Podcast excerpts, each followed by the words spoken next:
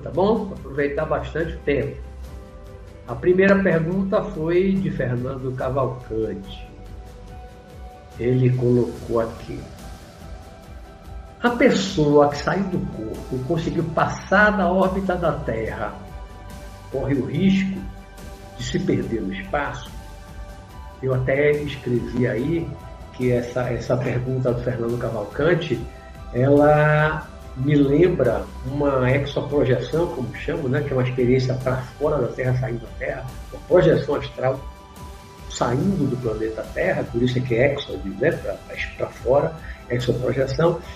E é, eu tive uma exoprojeção em 2000 e pouco,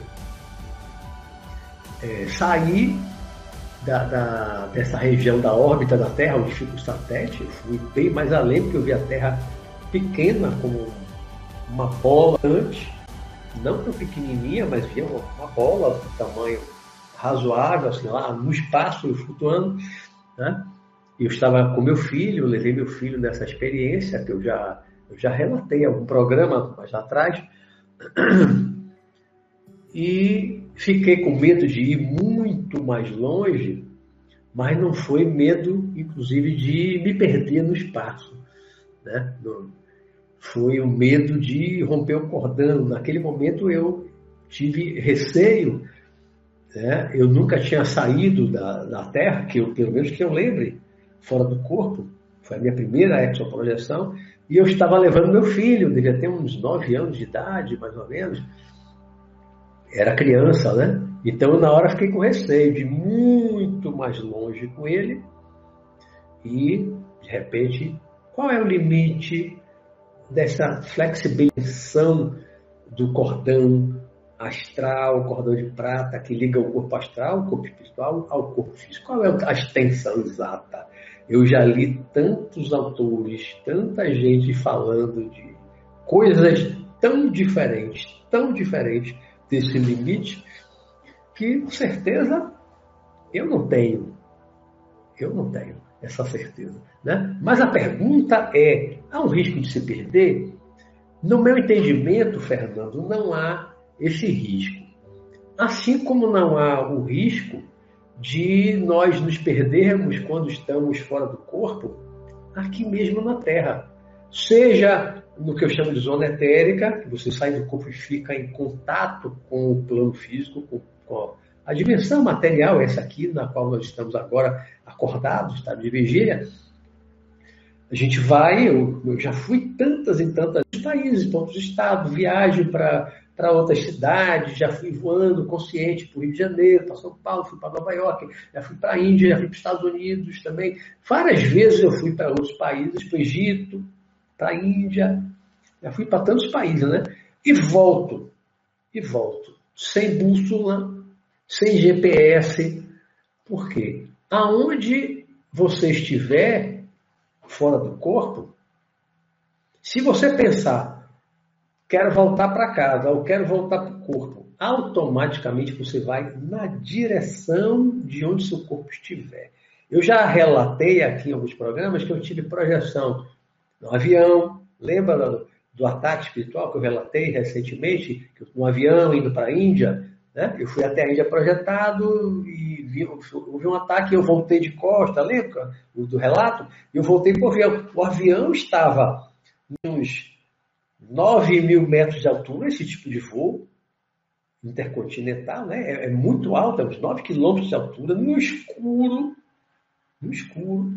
E uma velocidade também aí de 900 km por hora, ou seja, um avião no escuro lá no alto, numa velocidade grande, quase mil quilômetros por hora, e eu de costas voltei muito corpo do avião.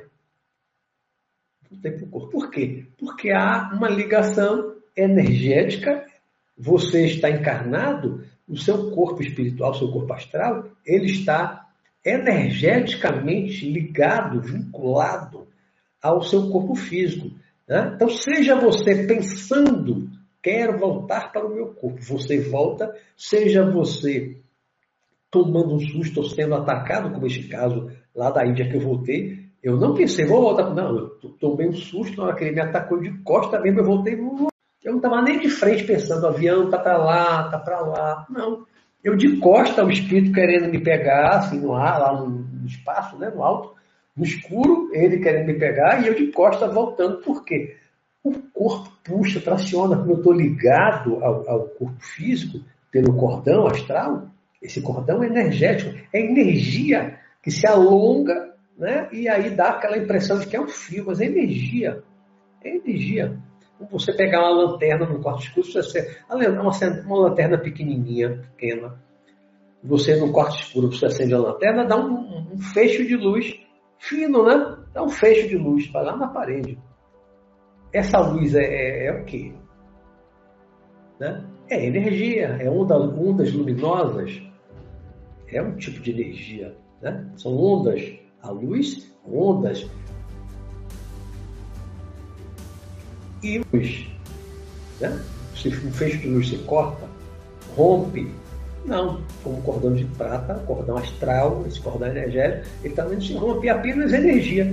Você, quando você está ligado ao corpo, você está ligado célula a célula, molécula a molécula, está muito ligado os dois corpos, estão muito ligados. Né? Quando você se afasta, você dorme e sai, a projeção astral, seja espontânea, seja provocada, quando você sai, há uma ligação assim de todas as partes do corpo. À medida que você vai se afastando, essa energia ela vai ficando mais estreita, vai alongando, vai ficando. Como você pegar um chiclete, amassar bem, né? E você começa a parte assim no meio, mas não parte totalmente. Você amassa, amassa, pega assim numa ponta, pega na outra, você começa a puxar.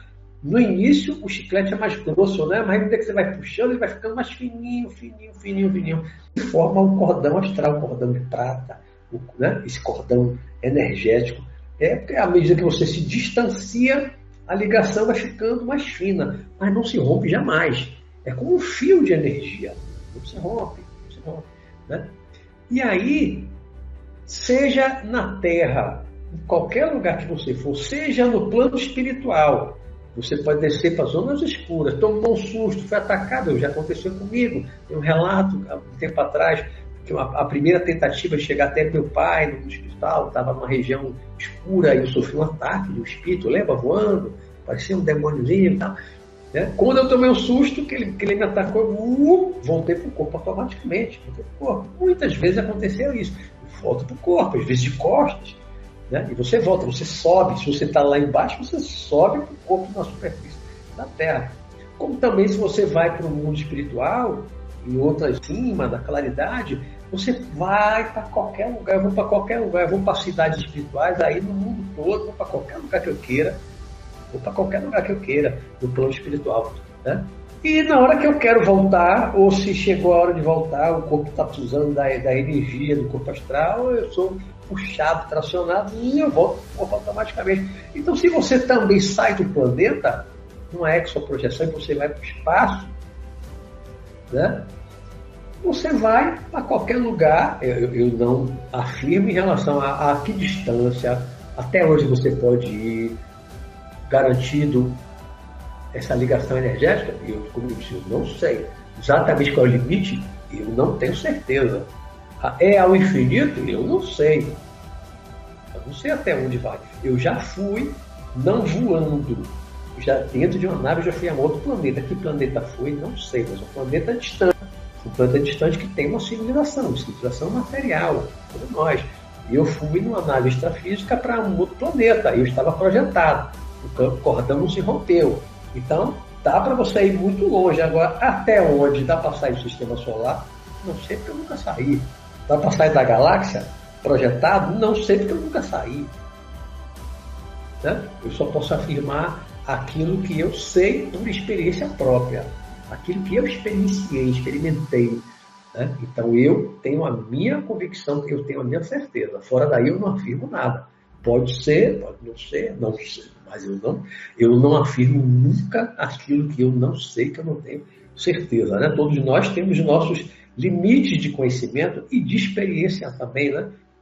Então, Fernando, é, concluindo, não, tem, não, não há risco de você se perder. Se você tiver um espaço distante da quiser voltar, é só pensar voltar para o corpo. Ou se você se sentir ameaçado por algum ser, por alguma situação, você tiver sentir medo, tá?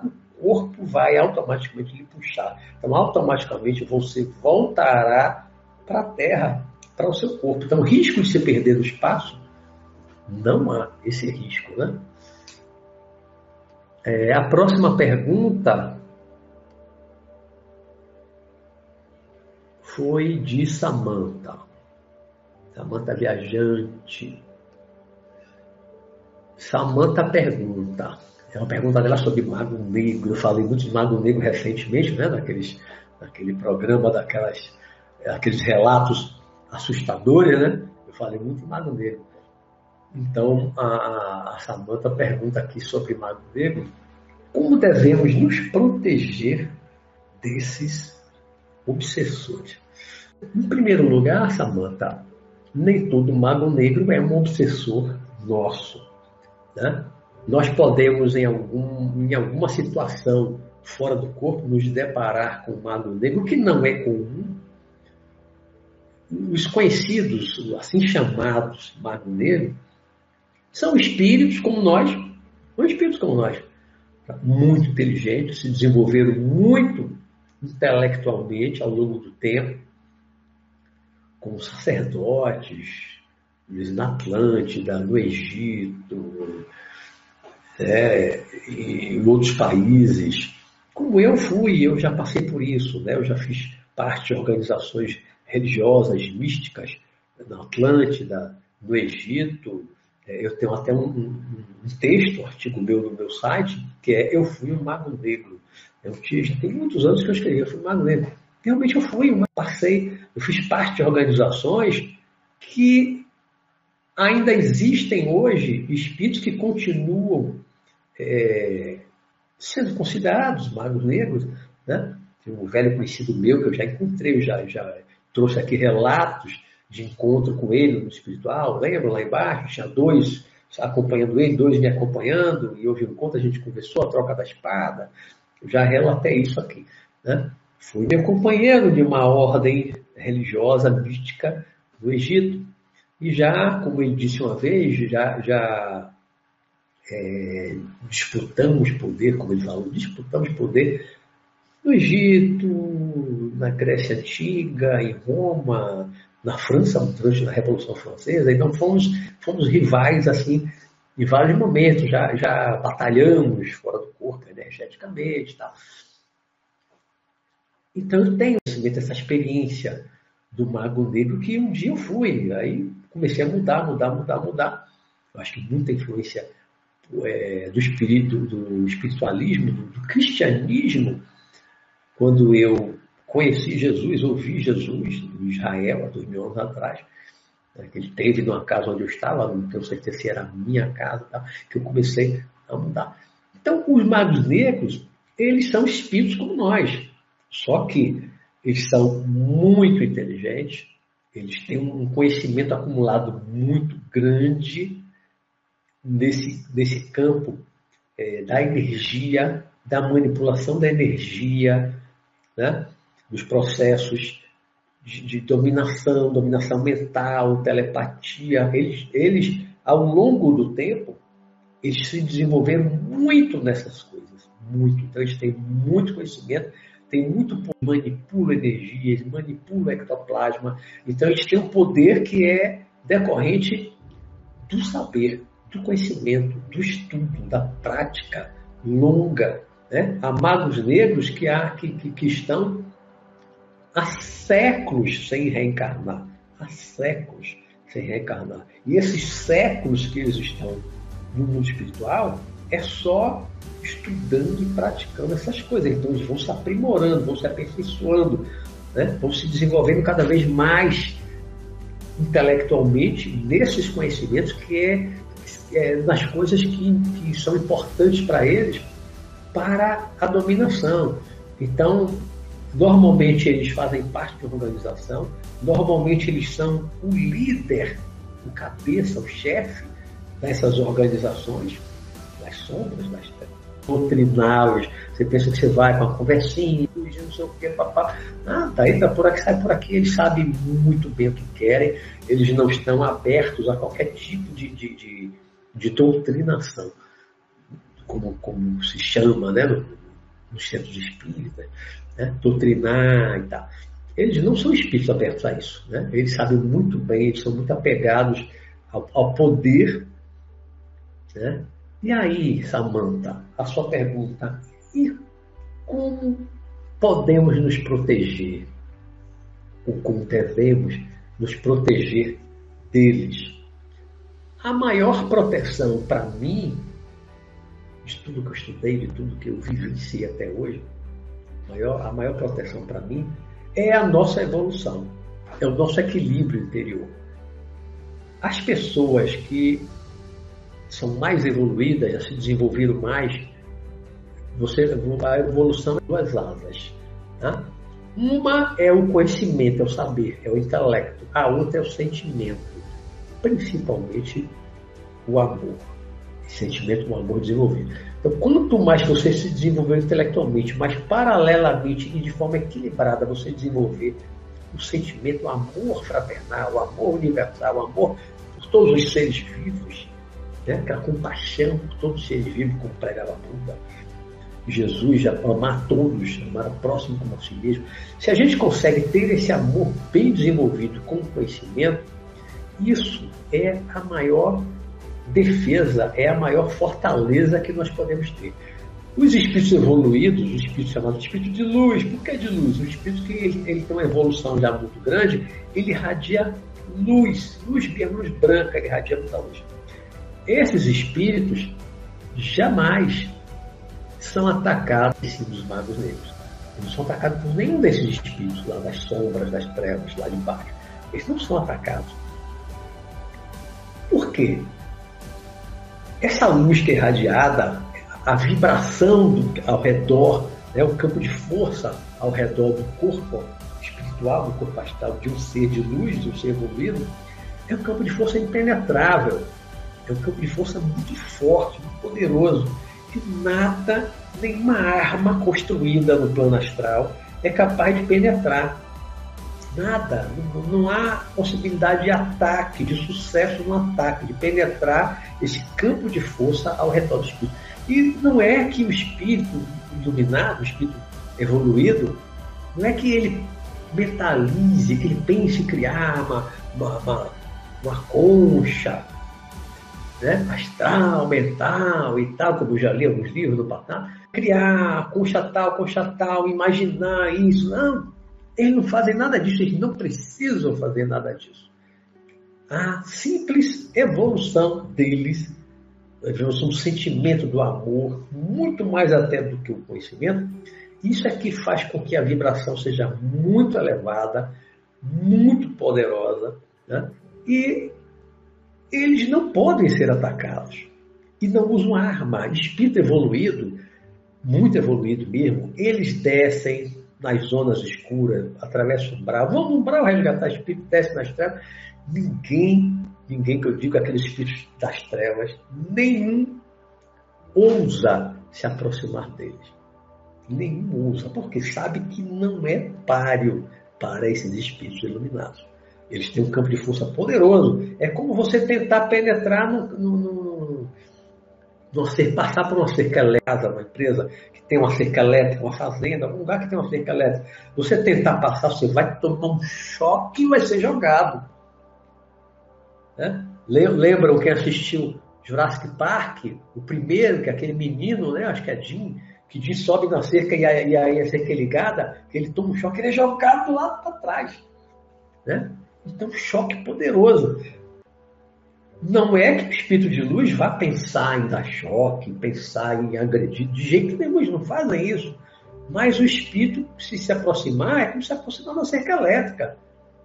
Ele não passa, ele não entra, né? ele não penetra, ele não ataca. Então a maior proteção é essa. Agora, nós somos espíritos já de luz, iluminados, já com essa aura toda? Não. Não somos. Né? Então, nós que somos medianos ou ainda somos muito pequenos, temos de... o que é que nós podemos fazer ou devemos fazer, como é a pergunta da Samanta? O que é que nós devemos fazer? Sempre pedir proteção para alguém que é mais forte, mais evoluído, tem mais luz do que nós. E todos nós temos um espírito protetor, um amparador, um anjo da guarda, um guia, um mentor espiritual. As pessoas, as correntes espiritualistas dão diversos nomes, as religiões dão diversos nomes, né? que é a mesma coisa, todos nós temos. Anjo da guarda, mentor, amparador, papai. Olha, olha o nome, amparador, amparador, ele ampara. Ele protege. Ele é mais evoluído que você, ele tem a condição de impedir um ataque de um mago negro. Ele tem condições de impedir. Né? Os nossos amparadores, nosso espírito protetor, nos protege. O mentor espiritual, que também lhe orienta. Todos esses espíritos, eles são poderosos. Eles são poderosos. Né? Eu tenho um espírito que, que é o, o, meu protetor, não é o meu mentor espiritual, que é o Sanakan, mas tem um protetor que já foi, já foi visto algumas vezes por médios, em reuniões mediúnicas, que viu ser um guerreiro muito forte, com quase dois metros de, altura, com armadura, que é muito poderoso.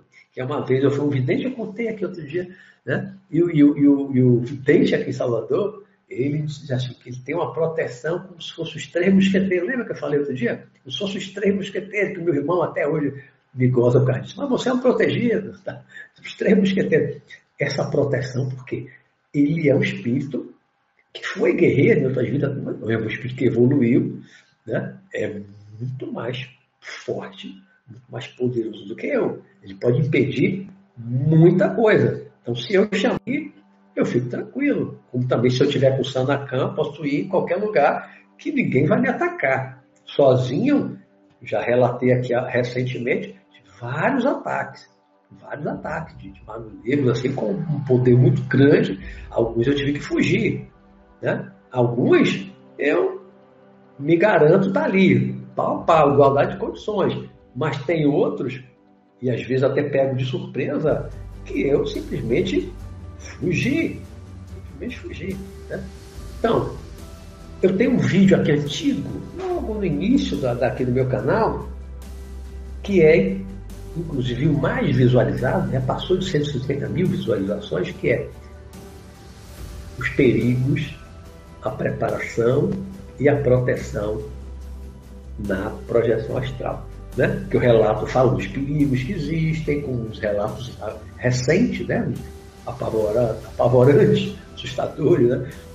os perigos que realmente existem no mundo espiritual, né? a necessidade da preparação, estudo, leitura, assistir bons vídeos, boas lives, né? e também o preparo interior do equilíbrio emocional, psíquico sentimento de amor fraterno, tá?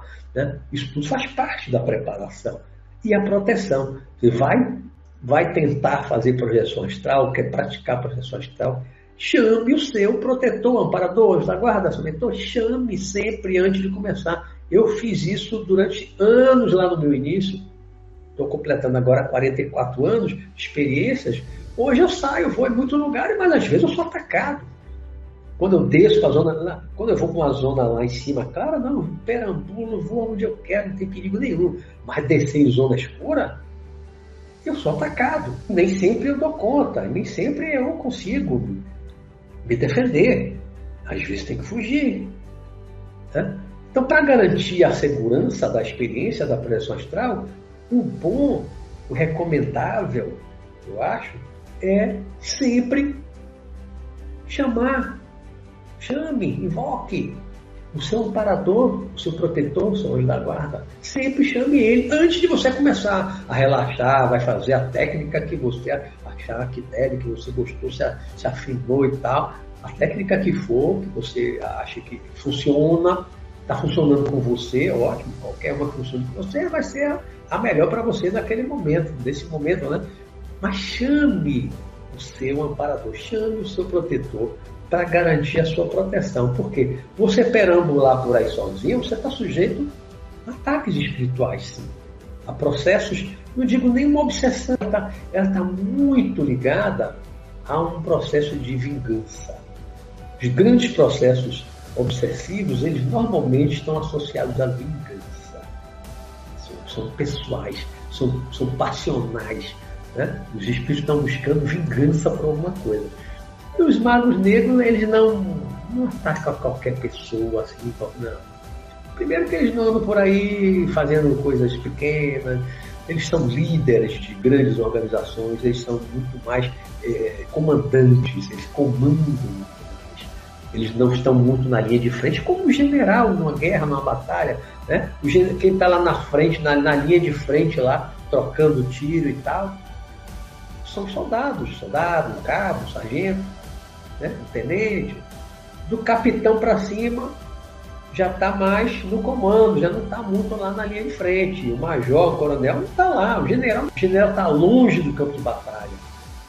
Está longe. Ele não está ali sujeito a levar um tiro. Por quê? Se ele morreu, ele é o comandante. Ele não pode se arriscar. Né? Então os magos negros não andam por aí de bobeira. Não, eles estão no comando das coisas, no comando intelectual, porque naquela organização, pode ter centenas de espíritos trabalhando nessas organizações, o mais preparado, o mais inteligente, o mais experiente são eles, os líderes, que a gente chama de mago negro, só uma forma de, de chamar. Né? Alguns foram magos no passado, é, estudaram muito o processo da magia, né? e como se voltaram para o lado da sombra, a gente chama de mago negro, por causa de sombra. Simplesmente porque vai para o lado, né? igual a Star Wars, o lado negro da força. Não tem nada a ver com, com, com, com cor de pele, com raça, não tem nada a ver com isso, racismo, não tem nada a ver. É como você falar, vai para o lado negro da sombra, porque o lado negro, o lado negro da tem luz, você não tem trevas, tem escuridão né? o lado negro da força, você vai para o lado da sombra, da escuridão. Porque esses espíritos, a gente chama de trevosos, porque eles vivem lá mesmo na escuridão. Onde é que essas organizações funcionam? Tem sede, onde eles se reúnem, planejam. É lá embaixo mesmo na escuridão. Por isso que a gente chama organizações das trevas, porque eles vivem realmente nas trevas. Eu já estive, eu já entrei, eu já tive contato. Né? Então o negócio é pedir proteção.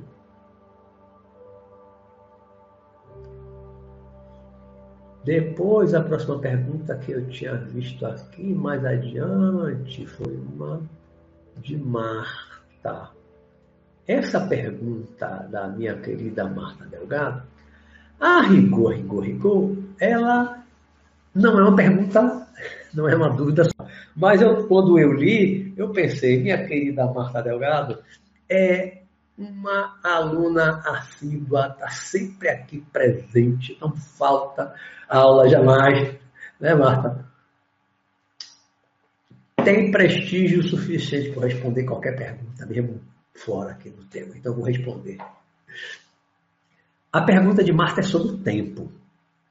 E é bem interessante, né? Ela fala: o tempo está passando tão rápido, o tempo está acelerado, Houve uma mudança pelo fato do planeta encontrar-se em transição? Na minha, na minha compreensão, Marta, o tempo ele nem pode ser acelerado nem atrasado. Que é o que é o tempo? Lembra que no programa é, Universo Interior, a gente, quando a gente falou daquela é, daquele você entrar numa dimensão atemporal. Lembra daquela dimensão que não tem tempo? Na dimensão divina, na dimensão do absoluto, da consciência cósmica pura, lá na dimensão, né, naquela dimensão, que é a meditação que a gente entra na meditação transcendental, não existe tempo.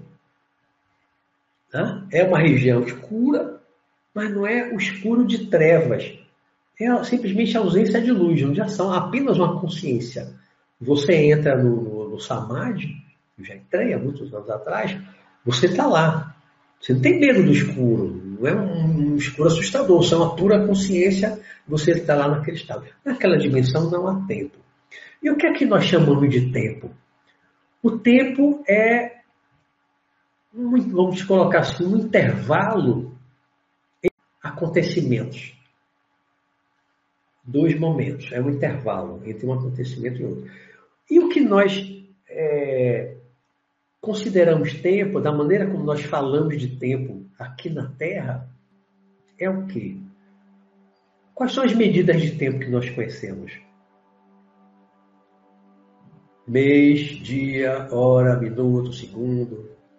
Né? Baseado em quê? O que é um ano?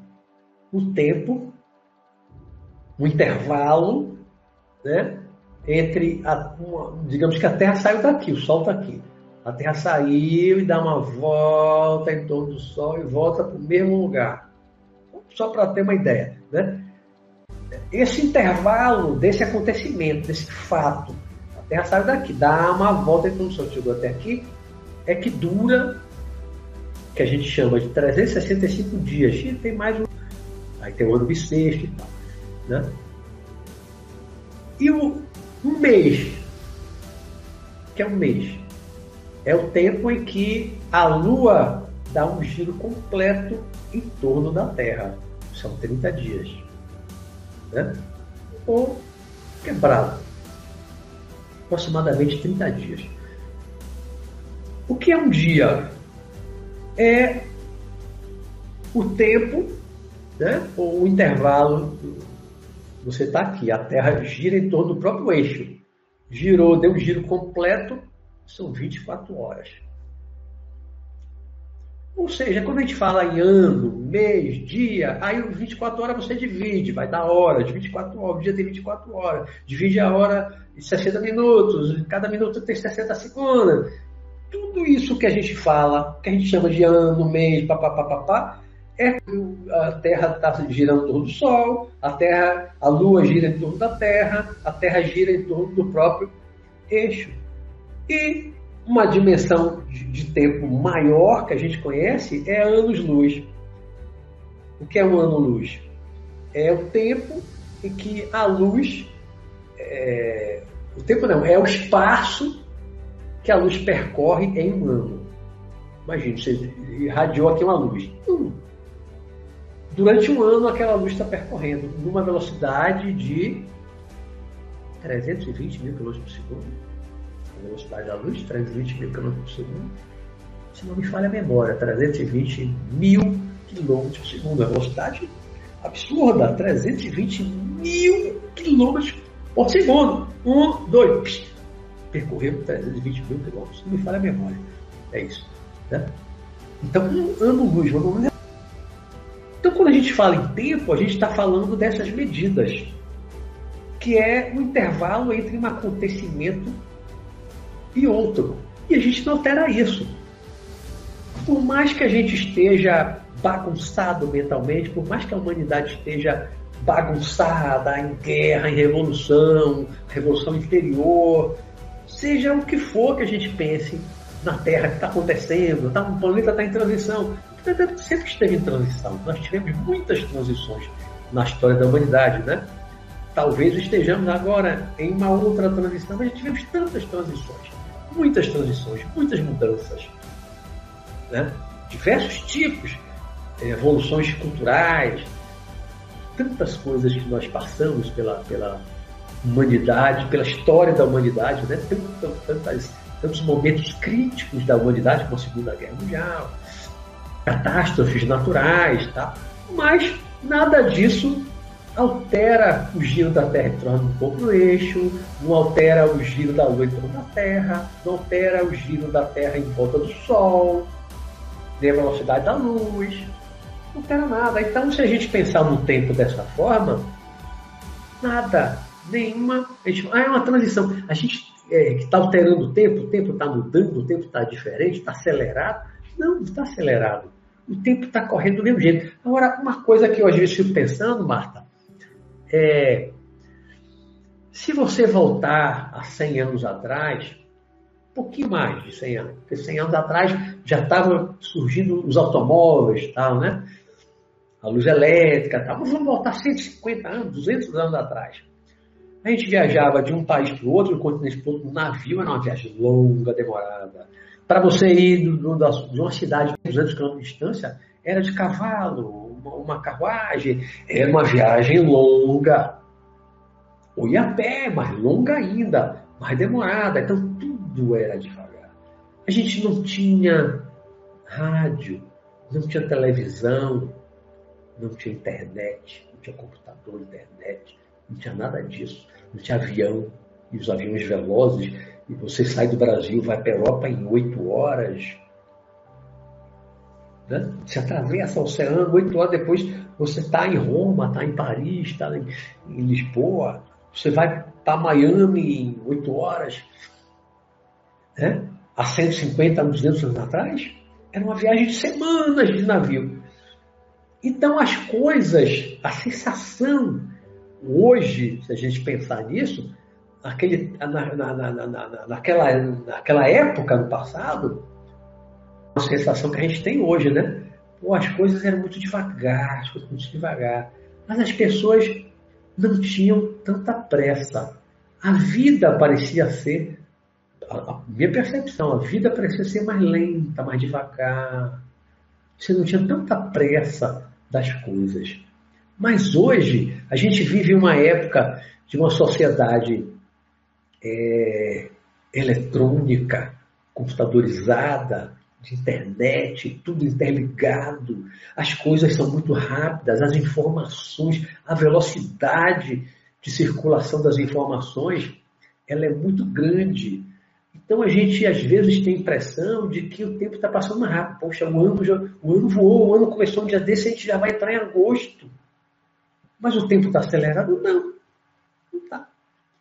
Só que as coisas são mais rápidas, são mais dinâmicas, são mais aceleradas. As coisas, os fatos. A gente tem mais informações, mais conhecimentos de fatos. Né?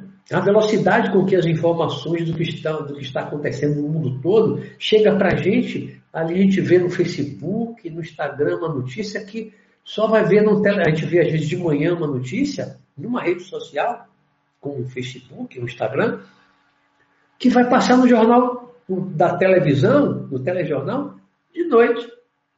E muitas vezes o telejornal passa uma notícia e mostra um vídeo que o repórter pegou ali na, na, na, na, sala ali deles, da reportagem, e eu vejo isso claramente, que às vezes eu vi de manhã um vídeo no Facebook, aí de, de meio-dia ou de noite eu assisto o telejornal, ele mostra um vídeo que eu já vi de manhã que é um vídeo que alguém postou na rede social. Eles pegam, aí passam na TV, mas eles estão atrasados. Nenhuma mídia hoje, nem de rádio, acompanha a velocidade de informação como a gente está vendo nas redes sociais.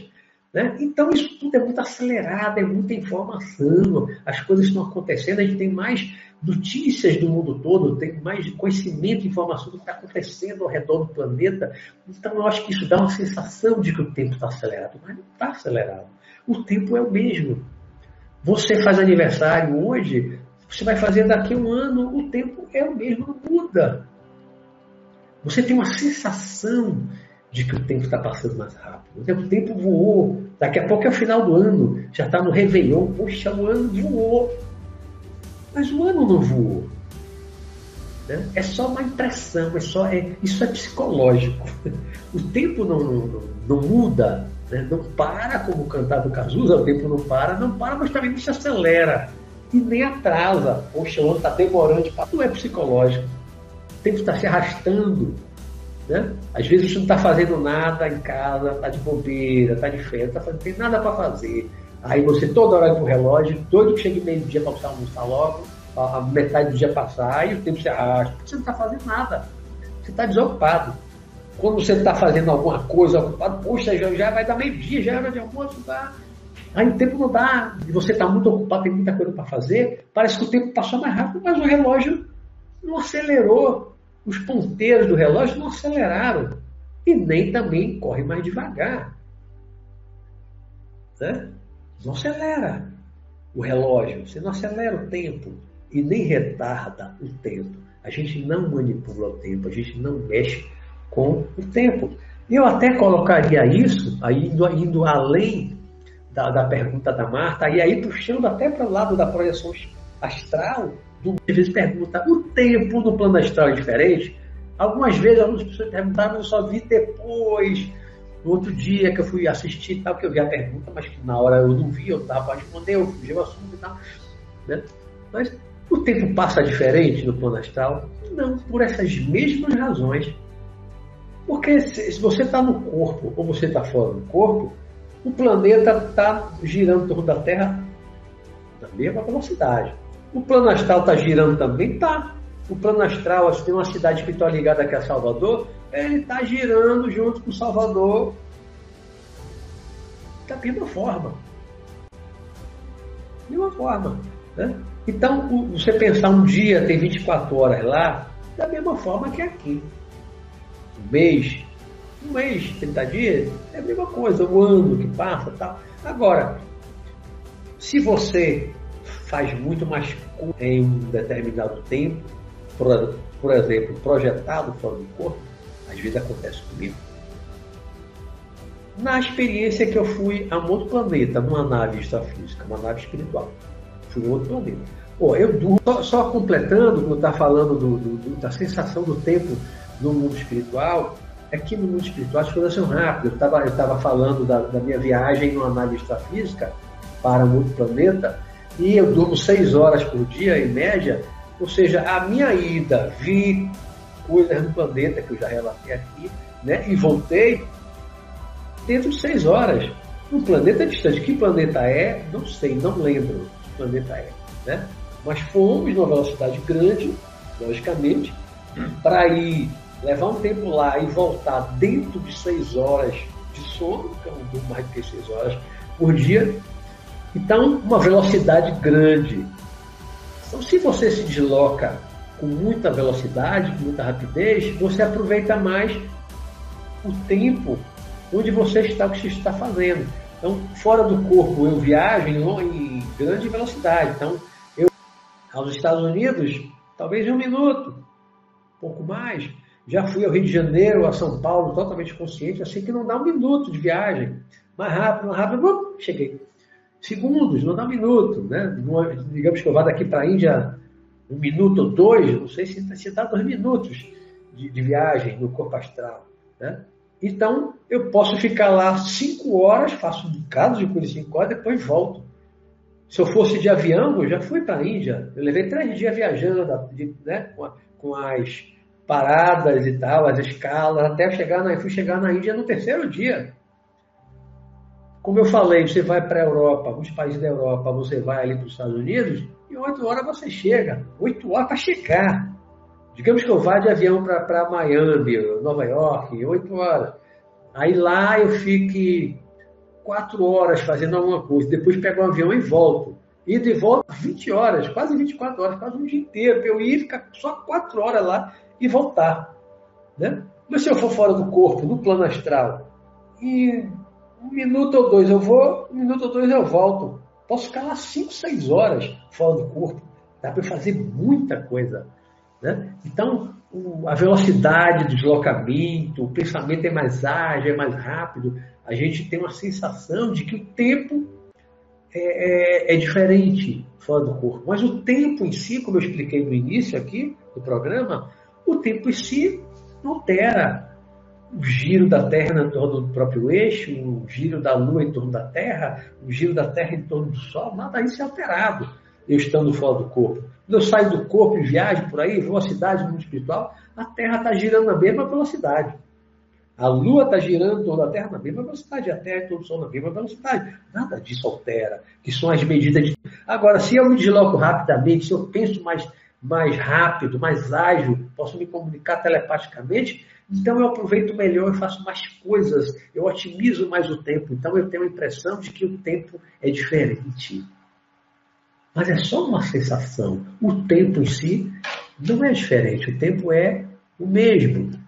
Eu vou, eu vou ver aqui a, as, as perguntas que estão começando a colocar para a gente retomar. Né? Ainda vai dar 21 horas, ainda tem um pouco mais de meia hora. Então, a primeira pergunta que o universo colocou aqui é, através de projeção, o senhor já estudou como é o processo evolutivo dos animais? Quais consciências ajudam os animais a evoluir? Não, nunca acompanhei é, espíritos que estão ajudando na evolução, trabalhando com os animais. Não, isso nunca acompanhei. Agora, a evolução dos animais é como a nossa evolução. Nós fomos animais um dia. Nós viemos dos animais. Nós já fomos, já encarnamos como animais. Aqui na Terra mesmo. Né? Nós temos milhões, milhões e milhões e milhões de anos. Fomos dinossauros, fomos os mamíferos lá do início, fomos hominoides, homens de Neandertal. Nós passamos por tudo isso. Então o animal está evoluindo como nós.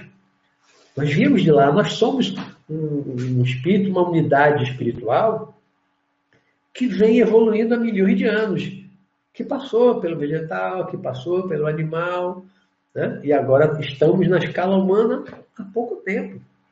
Há quanto tempo surgiu o Homo sapiens sapiens? 100 mil anos? Né? E o, homo, o, homem de Neandertal, de 200, né? 200 mil anos. Mas antes do Neandertal, teve outras, outras, né? outros homos, mais Australopithecus, Ramapithecus, tivemos outros ancestrais antes do homem de Neandertal. O homem de Neandertal já estava evoluindo, já tinha uma lança, ele caçava, já botava roupa, ele aprendeu a controlar o fogo, a produzir o fogo. O homem moderno, o Homo sapiens sapiens, já foi mais além. Mas o animal está evoluindo também, igual a nós. Cadê igual? Claro, dentro de uma escala, né? a evolução é muito mais lenta no reino animal do que no reino humano. Por quê? Porque eles não têm ainda o raciocínio, eles não têm o intelecto desenvolvido, eles não pensam como nós humanos pensamos, eles não falam, eles não se comunicam como nós. Há comunicação? Há, mas não é como a nossa. Então, a evolução deles é muito mais lenta. É muito mais lenta. Nós levamos muito mais tempo para chegar no homem, né?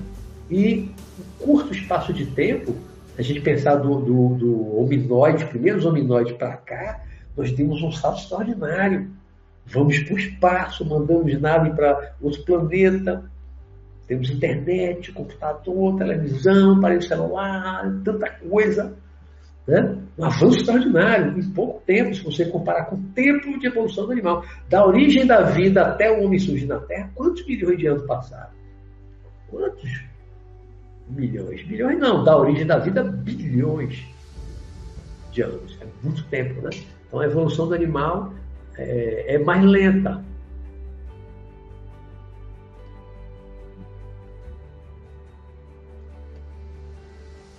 Perguntas, perguntas. Leonardo Dias pergunta: Como um casal vai dormir? Eles sempre se encontram no plano astral, cada um vai para um canto. Isso, cada, isso aí é muito subjetivo. Cada caso é um caso. Leonardo.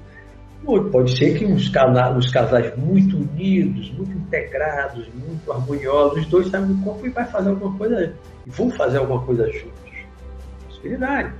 Mas pode ser que quando sai do corpo, um saia primeiro e tem um outro interesse pessoal que o outro companheiro não tem o mesmo interesse e ele vai para outro canto sozinho, né? Os casais que não são tão unidos, que não têm tanta afinidade de pensamento, de gosto, de, né? de, que quer fazer, e sai do corpo, vai buscar uma coisa que ele goste muito que o outro não gosta, e vice-versa. Então, nem sempre os dois vão estar juntos fazendo a mesma coisa. Tudo vai depender da afinidade, da integração, da harmonia entre o casal. Vamos fazer as perguntas, né, Raquel? Vamos refazer daí. Pergunta de Glauco Rodrigues. Algumas vezes eu saí em projeção clássica, me deparei com alguns espíritos no meu quarto, se debatendo em um tipo de epilepsia. Estavam de pé e se debatendo. Pode ser isso? Sei o que, pode ser, Glauco. Em pé se debatendo um tipo de epilepsia. Sinceramente, nunca, nunca vi isso. Nunca vi. Nem na minha casa, nem, nem fora, assim, não, não sei o que é que pode ser. A gente está se debatendo. Não sei não. Sinceramente, não sei não. Raquel pergunta, professor Luiz, quando já sabe, é, e quando já sabemos para cá? Comigo acontece de eu saber a hora no astral e se eu estou atrasado aqui, até falo. Já já eu vou acordar, tenho que ir e tal. A gente tem, tem uma sensação de tempo. Eu nunca prestei atenção se eu tenho um relógio ou se o meu relógio no corpo astral, nunca prestei atenção a isso. E se o meu relógio está funcionando, está no mesmo horário do, do plano físico. Eu, sinceramente, nunca tive essa curiosidade, nunca prestei atenção a isso. Né? Mas eu acho que a gente vai fazendo as coisas que quer fazer até uma hora que você sente que tem que voltar, você sente um puxão, você sente que está sendo puxado pelo corpo físico, pelo cordão né, energético, você sente. E, e quando chega a mesma hora, você esteja, chegou no limite de você estar falando do corpo, o corpo físico precisa daquela energia do corpo astral, precisa para se reabastecer, né? ele precisa, então ele puxa, ele traciona. Eu muitas vezes estava em algum lugar conversando com alguém, de repente sinto aquela atração assim incontrolável e fui puxado E eu não queria voltar, mas eu fui puxado de uma forma incontrolável. Então, mesmo que você não saiba a hora exata, né? na hora que você tem que voltar, você volta. Eu não conheço ninguém que fique 24 horas no corpo. Eu não conheço, nunca fiquei. Até porque eu tenho uma vida aqui no plano físico, eu trabalho, tenho filhos, tenho família. Né? Não durmo, nunca dormi 24 horas. Nunca dormi 24 horas. Então, no máximo que eu ia dormir na minha vida 8 horas. Hoje eu durmo no máximo 6. Então, tudo que eu faço fora do corpo está dentro dessas 6 horas. Né? Então o dia começou, de alguma forma eu sinto, eu percebo e volto.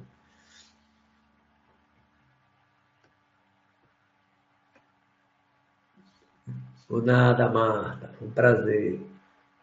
Pergunta de Vera Lúcia. Professor, entre o estudo da mediunidade e o estudo para a projeção astral, para quem é iniciante neste universo espiritual, o que seria mais prioritário? Isso é muito pessoal, Vera. Isso é muito pessoal vai muito da afinidade, do gosto, da vontade de conhecer. Né? Eu comecei a estudar é, a doutrina espírita, mediunidade, comecei a, a, frequentar o centro espírita, uma reunião mediúnica, antes de ler o primeiro livro de projeção astral. Mas foi assim, foi, aconteceu.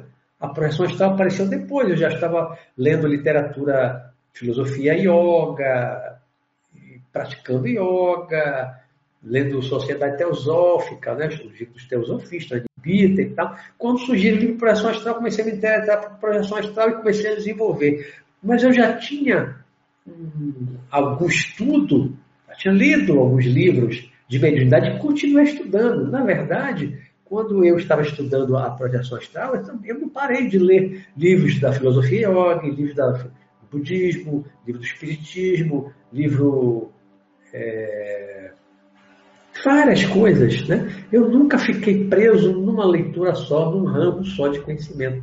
Eu sempre li muitas coisas ao mesmo tempo. Eu ler um livro lá eh, psicografado por um espírito, aí terminou aquele, eu podia ler um livro da Sociedade Teosófica. E depois eu lia um livro de outra coisa, da projeção astral. Então foi tudo misturado. Né? Agora, isso é muito pessoal. Né? O que é que lhe atrai maximamente? Estudar a mediunidade ou estudar a projeção astral? é muito pessoal, né? É que a sua intuição está dizendo, é o que o seu coração está dizendo, né? Que você está sentindo vontade nesse momento. O que é que lhe atrai mais nesse momento? A mediunidade é a pressão astral. Então, é pessoal, eu não posso dizer assim que vá por ali ou vá por aqui. Não, é muito pessoal, muito da vontade de, de, de cada um. Rose Miranda, isso eu não acredito, me desculpe dizer que já fomos dinossauros.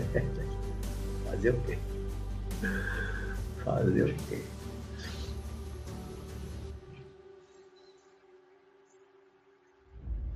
No conhecimento espírita, né, você vê na literatura espírita, isso é muito claro.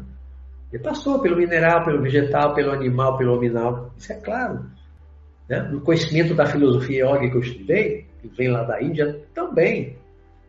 Na teosofia, também. Né? Isso não está bem. Ah, a pessoa está tá cuidando de você sair do corpo.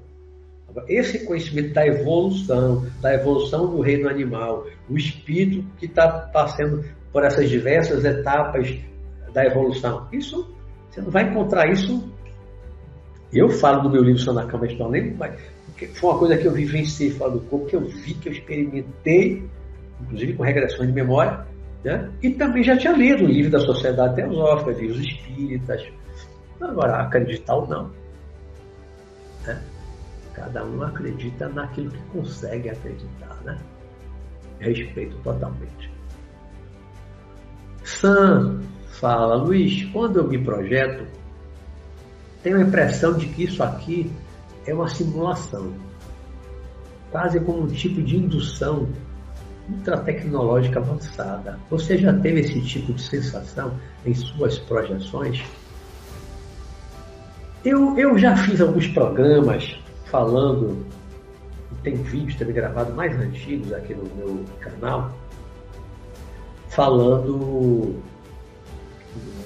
do mundo espiritual, que é o mundo original, como está no livro dos Espíritos de Allan Kardec, Matrix da Alma, tem alguns vídeos, umas coisas que eu já, já falei assim também em programa, né? que o, o, mundo original, que já existia antes desse mundo físico-matéria, é, é o mundo espiritual. Já fiz comparação lá no início dos programas, é, comparando a gente com, com o mergulhador, com o escafandro, né? mergulha no, fundo do oceano e está ligado para aquele tubo, que seria esse, essa ligação energética e tal. E que o mundo lá verdadeiro é aquele que, onde você está vivendo. O mergulhador vive onde? Na, aqui na superfície, né? acima do oceano. Mas ele leva um tempo naquele escafandro, ele leva um tempo lá verdadeiramente um outro mundo, que é um universo submarino. Eu já mergulhei muito na minha adolescência. O universo lá dentro do oceano, embaixo d'água, o silêncio, os seres são muito, totalmente diferentes dos seres daqui de cima, na superfície. Né? As plantas são diferentes, é, os seres tiram o oxigênio da água, a gente tira do ar. É um outro mundo paralelo, é um outro universo paralelo. O mundo submarino, o mundo subaquático. Né? Então a gente também tem essa sensação, muitas vezes, Sam, de, de, de estar fora do corpo, quando você tem muita experiência no mundo espiritual, como eu tenho, você às vezes tem mesmo essa sensação de que aqui é como se fosse a, a Matrix daquele filme, né? Aqui, esse mundo material é a Matrix. O mundo original é quando você sai da Matrix, que é lá. Você sai do corpo, você está voltando para o mundo original, onde você vai voltar. Eu tenho um livro que é o Mundo Espiritual, de onde viemos e para onde vamos, que eu falo disso. Né? O mundo verdadeiro, original, o mundo mais permanente, é um mundo espiritual plano astral, essas outras dimensões. Né? A gente passa o tempo aqui.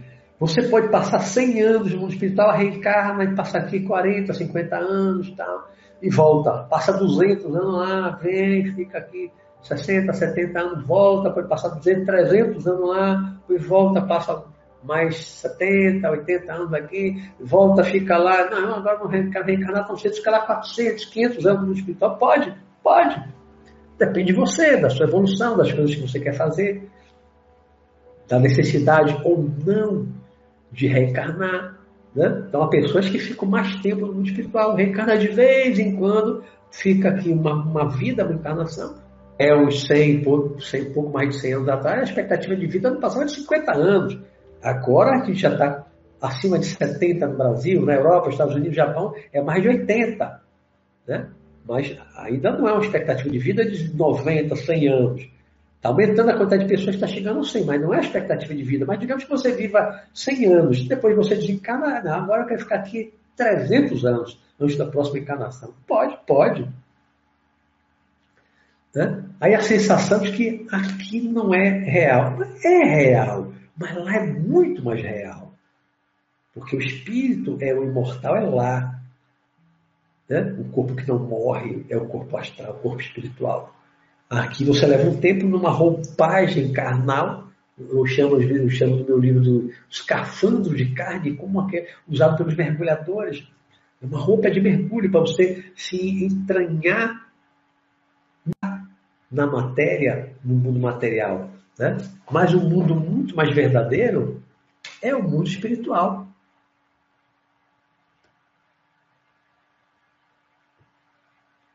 Fernando Brito fala.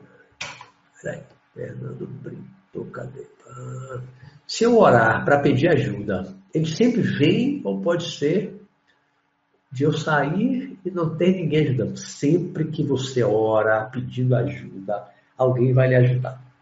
E o Espírito está mais próximo a você, porque está ligado, que ele tem como missão cuidar de você, proteger você.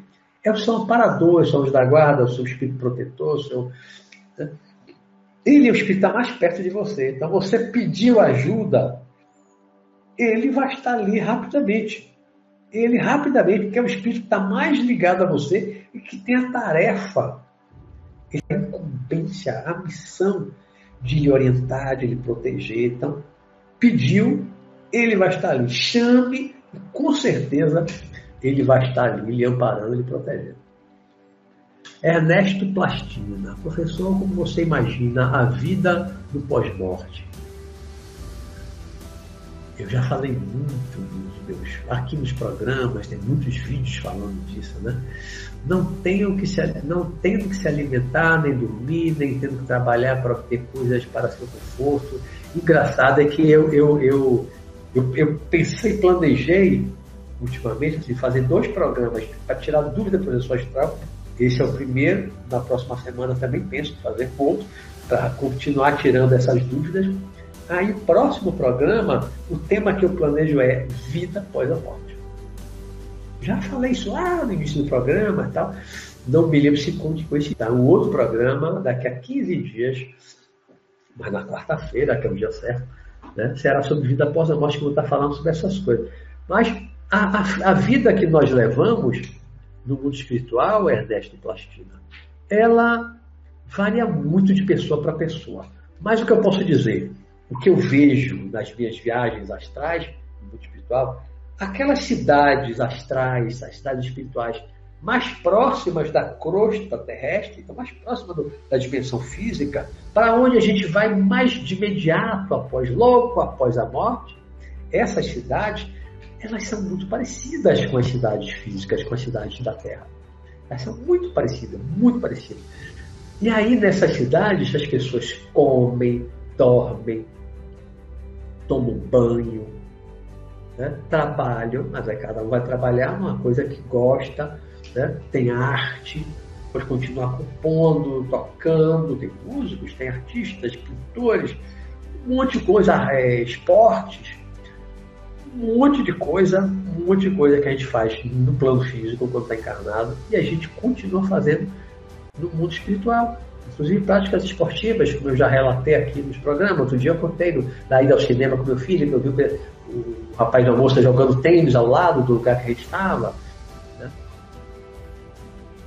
Então tem que se alimentar, come, dorme, trabalha, estuda, tem escolas, tem universidades nas cidades espirituais. Agora você não é forçado a nada disso. Você não precisa trabalhar para comer, para se alimentar, até porque se você não comer, você não morre. Na verdade, a alimentação em uma determinada camada mais próxima da Terra, os espíritos sentem fome, sentem necessidade de, de comer, mas se ele ficar no umbral, não cai nada para comer, ele não morre. Na verdade, o espírito não precisa de comida externa, esse alimento externo. O corpo físico, sim. Você não vive um mês sem comer. Um mês talvez, um mês vive bebendo água, algumas pessoas vivem, mas você não vive seis meses, vive dois meses, três meses sem comer, e você morre. Morre de inanição, você morre de falta de nutrientes, você morre. Falta das vitaminas, da, da, da energia para fazer o cérebro funcionar, o coração bater, não tem carboidrato para fazer o coração bater, o coração para. Você morre. Mas no mundo espiritual não. O espírito não morre de inanição, Há muitos espíritos aprisionados lá embaixo das trevas, passam séculos aprisionados, não come nada, nem bebe água. E não morre. É mais uma necessidade psicológica, um condicionamento. Porque nós passamos aqui décadas comendo, bebendo água. Então é um condicionamento. Mas se você não comer não beber, você morre. E aí os espíritos mais evoluídos, mais nos, nos planos mais elevados, come, bebe, dorme, não. Aí esse não, não dorme, não come, não bebe. Aí é diferente. Mas quando a gente desencarna logo, né, as primeiras cidades para onde a gente vai no hospital, dorme, sente sono, dorme, come, bebe, toma banho, tudo isso eu vejo em casa, no espiritual. Eu vejo essas coisas nas minhas idas astrais a essas cidades.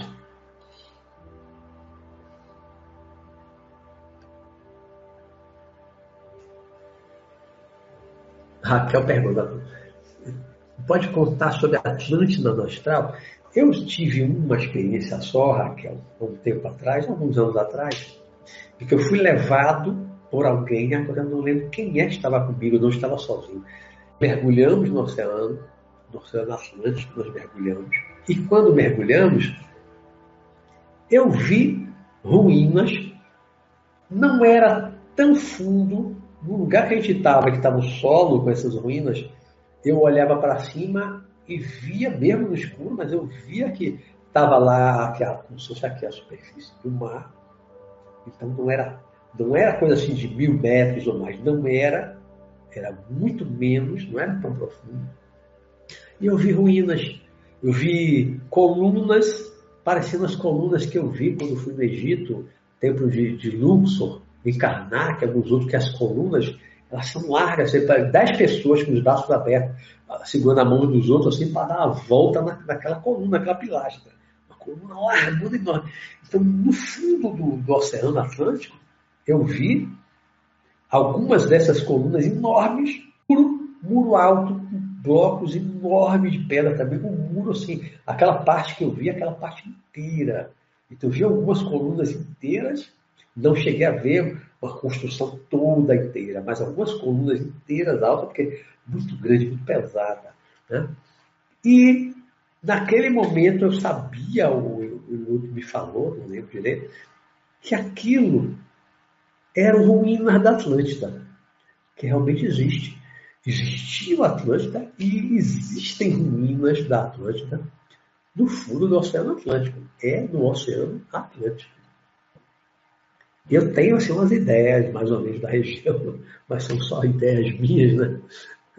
Não fui lá com o GPS, olha, a coordenada é tal, longitude, latitude, não, não sei exatamente não.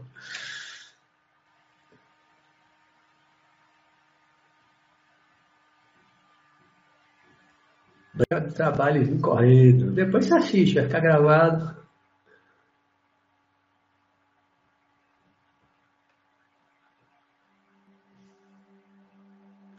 Aí, Glauco Rodrigues botou aqui.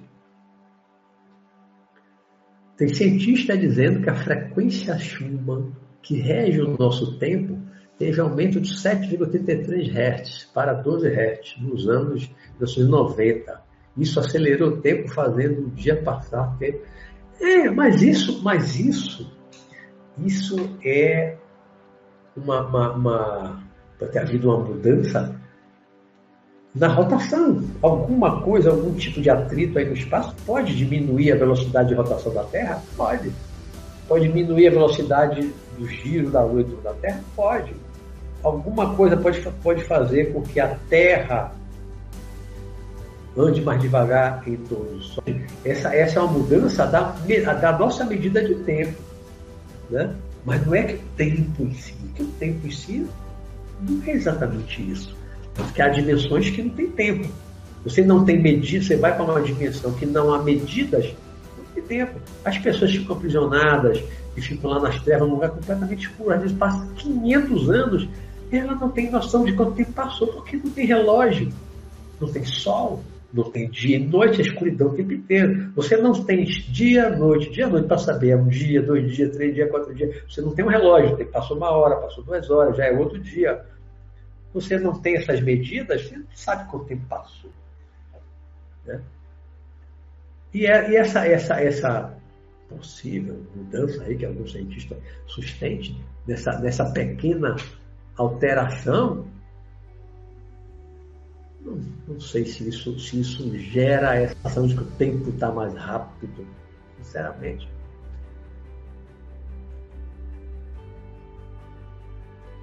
E também isso é, é comprovado, é, virou lei da física? É uma comprovação? Ou é uma ideia? É uma teoria? É apenas uma, uma suposição? Uma ideia, né? Como você falou, dizendo, o cientista dizendo, pode dizendo, né? não há comprovação disso. Né? Pode nem haver comprovação. Então, tem muitas teorias científicas que não são comprovadas. Pergunta de universo. Sabe se o Sanacan vai reencarnar novamente em algum momento ou não? Não sei, nunca me falou. Ele está desencarnado há bastante tempo, mas nunca me falou se tem planos para reencarnar por agora. Nunca me falou não. José Henrique Andrade. Amo arte, música, tudo que exalta o espírito beleza. Eu também, só tenho tudo isso. A vi shows, outro dia eu relatei que encontrei um amigo meu tocando guitarra, o som parecido com o Pink Floyd. Outro dia eu falei aqui, né? A música, a show, a dança, a arte, pintura, tudo isso continua na vida após a morte. Eu vou falar mais disso daqui a 15 dias no programa que eu vou falar de vida após a morte. Eu vou falar mais sobre essas coisas, né? Hoje, na próxima semana, eu vou estar respondendo aqui essa pergunta, em projeção, aí depois eu vou falar mais da vida após a morte.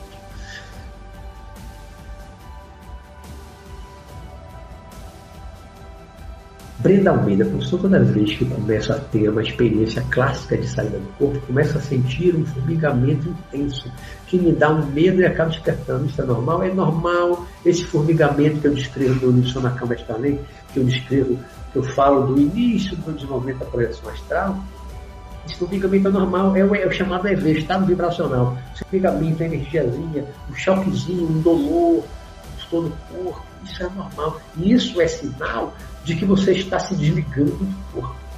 Você sente isso, que muita gente procura sentir o EV, tem que sentir o EV e tal. Né? No início eu sentia, depois eu parei de sentir. Sai do corpo sem, sem sentir o EV. Mas se você está sentindo essa, esse essa vibração, relaxe, não tenha medo.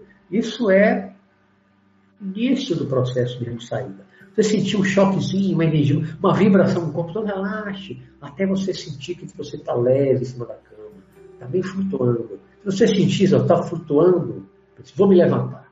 Porque você já está solta, já está solta. É só pensar em se levantar e você naturalmente se levantará.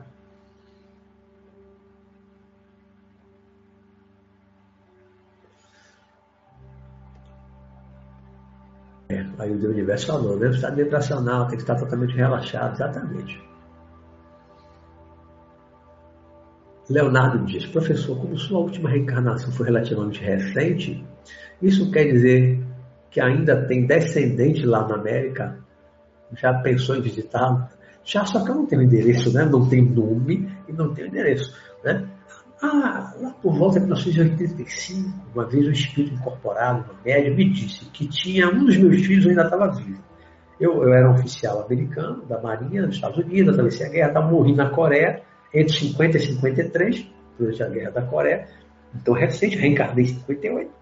Né? Minha reencarnação realmente foi curta, por isso é que eu lembro de muita coisa dessa vida passada. Fiz dezenas de reencarnações, muita coisa que eu coloco no meu, meu último romance, que é um romance é, ao mesmo tempo que ele é, é um romance de ficção, mas ele é inspirado, na, é um homem de ouro da Marinha.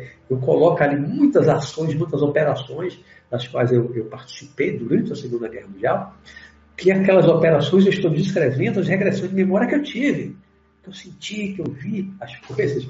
Né? Eu lembro muito. E aí, em 85, você tem um filho seu ainda encarnado, mas em 85, Está reencarnado ainda hoje? Não sei.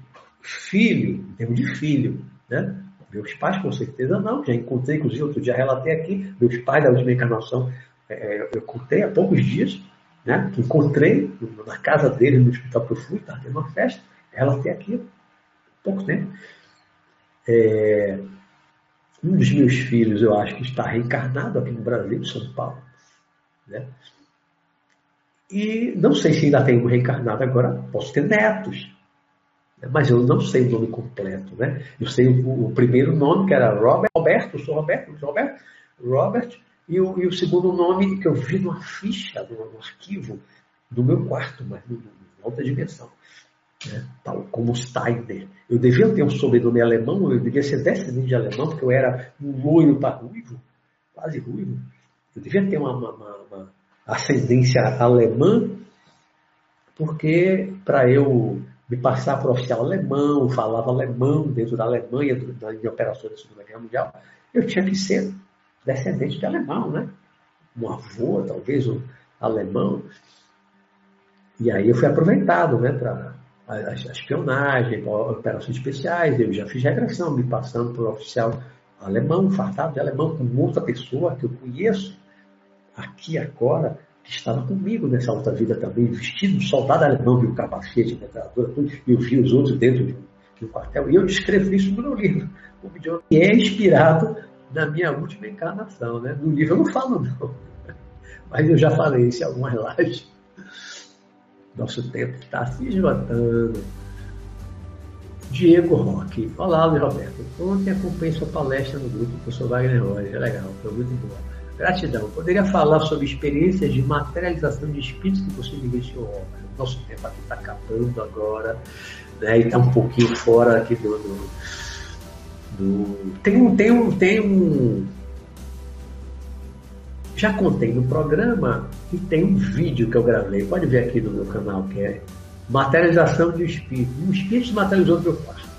Assista. Um espírito se materializou no meu quarto. Tem um vídeo que eu gravei, está aqui no meu canal, porque o nosso tempo de gato são, são nove e meia já, né? Perdeu alguns minutos aí quando caiu o sinal. Então, nosso próximo tempo, na semana que vem, vamos continuar em resposta com esse tirando dúvidas na semana que vem. Aí na outra vai ser a vida após a morte, tá certo? Nosso tempo aqui já se esgotou. Ainda tem mais algumas perguntas, mas quero avançar mais.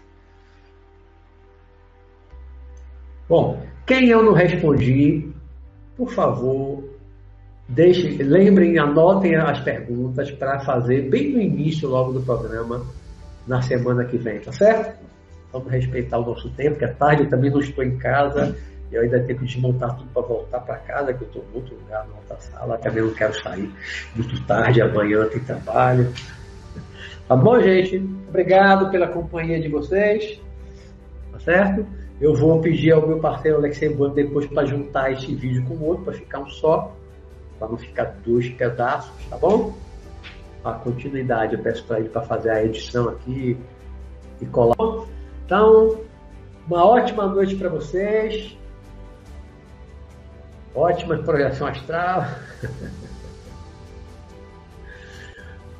Então, tudo de bom para vocês. A próxima, até a próxima semana, na quarta-feira. O nosso dia é quarta-feira. Só essa semana, excepcionalmente, às vezes tem algum imprevisto, eu preciso mudar o nome, né?